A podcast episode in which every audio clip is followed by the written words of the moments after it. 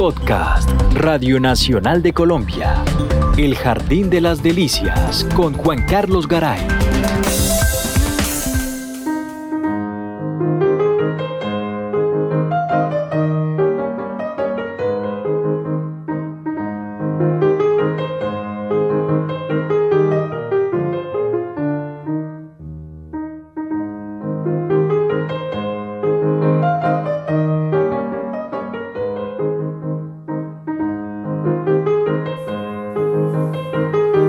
Era la vida cultural en Colombia a finales del siglo XIX y principios del siglo XX?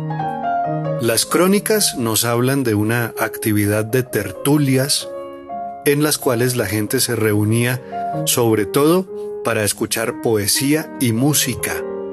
Las viejas casonas tenían salones especialmente acoplados para este tipo de reuniones y por lo general en un rincón del salón había un piano.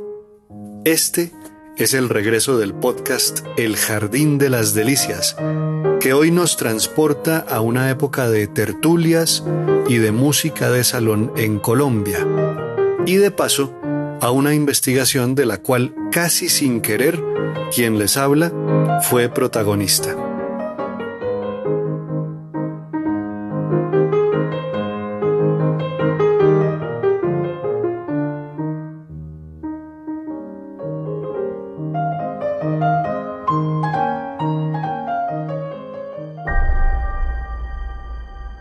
En Alemania y Austria, durante el siglo XIX, se habló de Hausmusik, música casera o música doméstica, para referirse a un repertorio que no era exactamente música clásica por ser más sencillo, pero que compartía algo de su elegancia.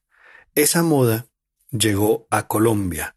Un censo que se hizo en el año 1866 habla de más de mil pianos repartidos en el territorio nacional. Y en cuanto a lo que allí se escuchaba, nos habla el musicólogo Luis Gabriel Mesa, investigador de la época de las músicas colombianas de salón. La música en Colombia de principios del siglo XX sin duda conservó muchas de las tradiciones que venían siendo trabajadas desde el siglo XIX en una relación constante entre aquello que permaneció de música europea pero que a su vez se conjugaba con prácticas mestizas de nuestro país.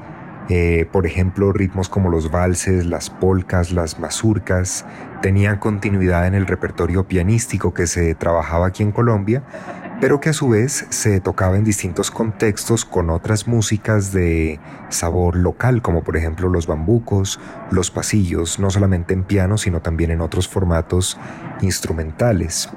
Eh, por ejemplo, compositores que vivieron ese cambio de siglo como Emilio Murillo cultivaron en ritmo de pasillo distintas prácticas pianísticas que todavía tenían muchos elementos de cómo se escribía la música de salón en Europa.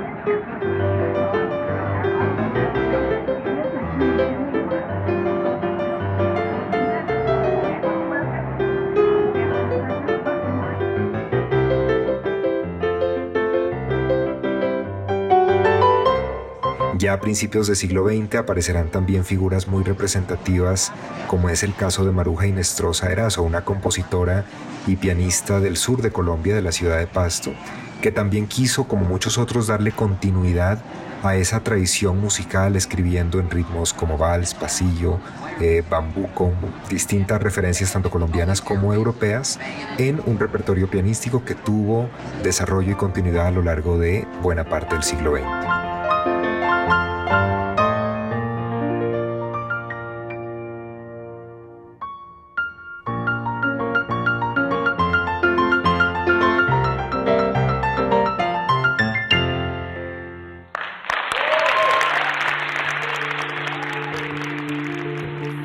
Luis Gabriel Mesa menciona a una mujer, Maruja Inestrosa. Ella tiene ilustres antecesoras como Mercedes Campuzano o María Manrique. Y en general hay que decir que la presencia femenina en estas tertulias era común. Lo que sí resulta más raro es que hayan dejado registro, partitura. muchas señoritas de la sociedad se lucían interpretando, digamos, algo de Chopin y luego finalizaban sus recitales con una piecita de su propia inspiración.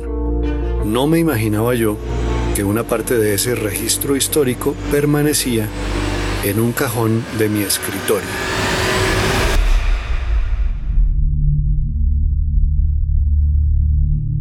Hace unos años me dieron a guardar un tesoro familiar, unos documentos de mi bisabuelo Narciso Garay. Los archivé muy juiciosamente, pero no me tomé el trabajo de leerlos hasta hace poco. Descubrí que se trataba de un texto muy personal. La suma de recuerdos que don Narciso tenía de su hermana mayor, Nicolasa, fallecida tempranamente. Mi bisabuelo Narciso adoraba a su hermana Nicolasa. Cuando ella murió en 1928, escribió todos los recuerdos del tiempo que pasaron en familia y anexó dos partituras. Resulta que Nicolasa Garay, mi tía bisabuela, era pianista e incursionó brevemente en la composición. Sus recursos eran limitados, según escribe Narciso. Sus manos pequeñas difícilmente alcanzaban en el teclado la extensión de la octava. En cualquier caso, sobrevivieron dos piezas. La primera de ellas está marcada en la parte superior de la partitura como mazurca.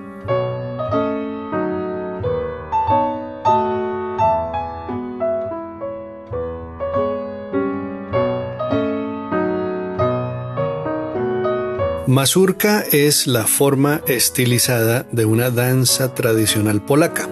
Fue el compositor Federico Chopin quien llevó las mazurcas del pueblo a los elegantes salones europeos.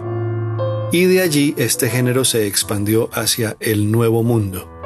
En la ciudad de Bogotá, Nicolás Agaray intentó hacer su propia mazurca con medios bastante limitados. Nicolás tenía en ese momento 15 años. Esta es su composición.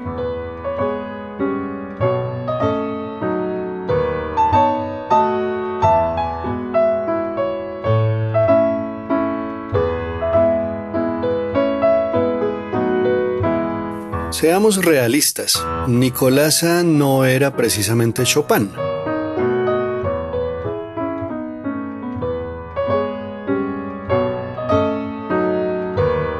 Pero hay una inocencia alegre en esta pieza que me transmite algo del espíritu de mi tía bisabuela y de su tiempo. Por cierto, ¿cómo es que la partitura finalmente llegó a grabarse para que ustedes la estén escuchando? Eso se lo debo al pianista Nicolás Ospina, a quien le confié las partituras borrosas. En una de las páginas, la humedad o las polillas se habían comido dos compases de la música. Nicolás explica que tuvo que hacer un trabajo de reconstrucción. La idea pues era como reconstruir esas partituras para poder grabarlas, ¿no? Porque nunca se habían grabado. Eh, como eran tan viejas, había algunas notas que no se entendían eh, porque estaban muy borrosas y por ejemplo para la que tenía partitura para violín y piano estaba como muy difícil de descifrar, entonces yo al final decidí eh, hacer una especie de reducción solo para piano, que iba a facilitar también la grabación ¿no? Eh, de la pieza, porque si era cuestión de transcribirla y aparte tener que conseguir un violinista y no sé qué, entonces al final le hice como una especie de reducción solo para piano. Eh, y entonces, bueno, primero fue como un poquito descifrar algunas notas que no se podían leer y un poco como meterme dentro del estilo de la pieza eh, y entonces un poco suponer cuál podría ser tal o tal acorde, ¿no? Porque le faltaba alguna nota y me tocó poco, un poco reconstruirla basado en lo que ya había tocado, en lo que ya había eh, transcrito antes, ¿no? Porque había algunas notas que definitivamente no se sabía cuáles eran. Pero entonces lo que yo hice fue, claro, un poco seguir el instinto estilístico y musical y tratar de reconstruirla de esa manera.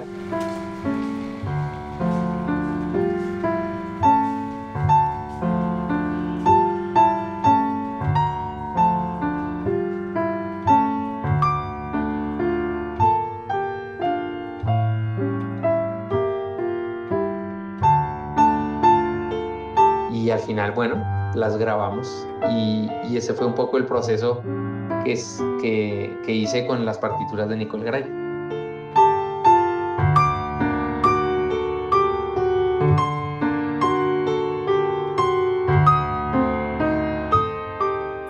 La otra partitura fue escrita en algún momento entre 1893 y 1903.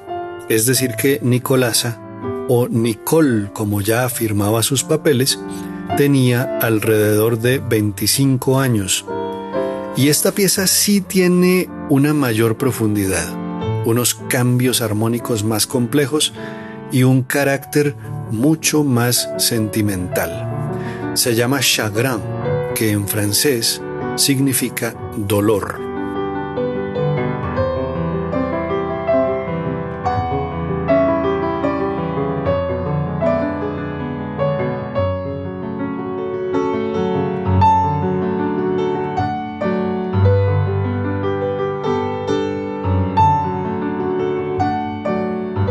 En octubre de 1903 muere don Epifanio Garay, el padre de Nicole. Ya se ve venir la separación del departamento de Panamá y la familia se tiene que trasladar para no perder una casa que tienen allá. Dejan al padre enterrado en Bogotá, pierden la nacionalidad colombiana y adquieren la nueva nacionalidad panameña. La salud de Nicolasa empezó a debilitarse.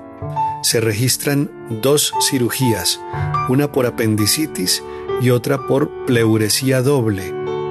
Se unió como docente al Conservatorio Nacional de Panamá. Nunca se casó.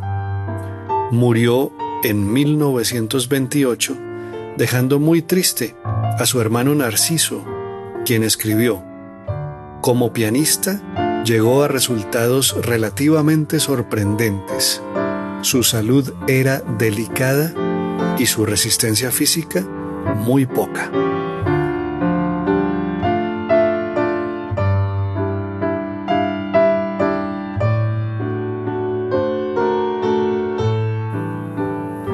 He logrado averiguar que Nicolasa compuso al menos otras dos piezas para piano.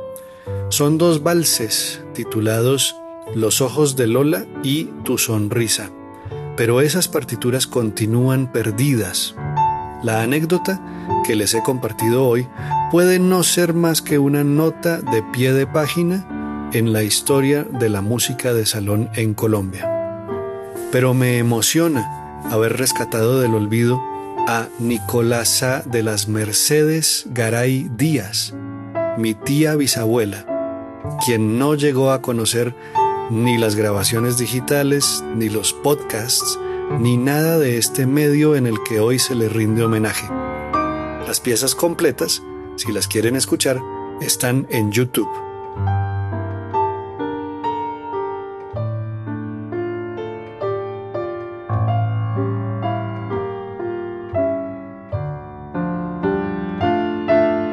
Soy Juan Carlos Garay y los invito a que me acompañen en el próximo podcast, cuando volvamos a visitar el Jardín de las Delicias.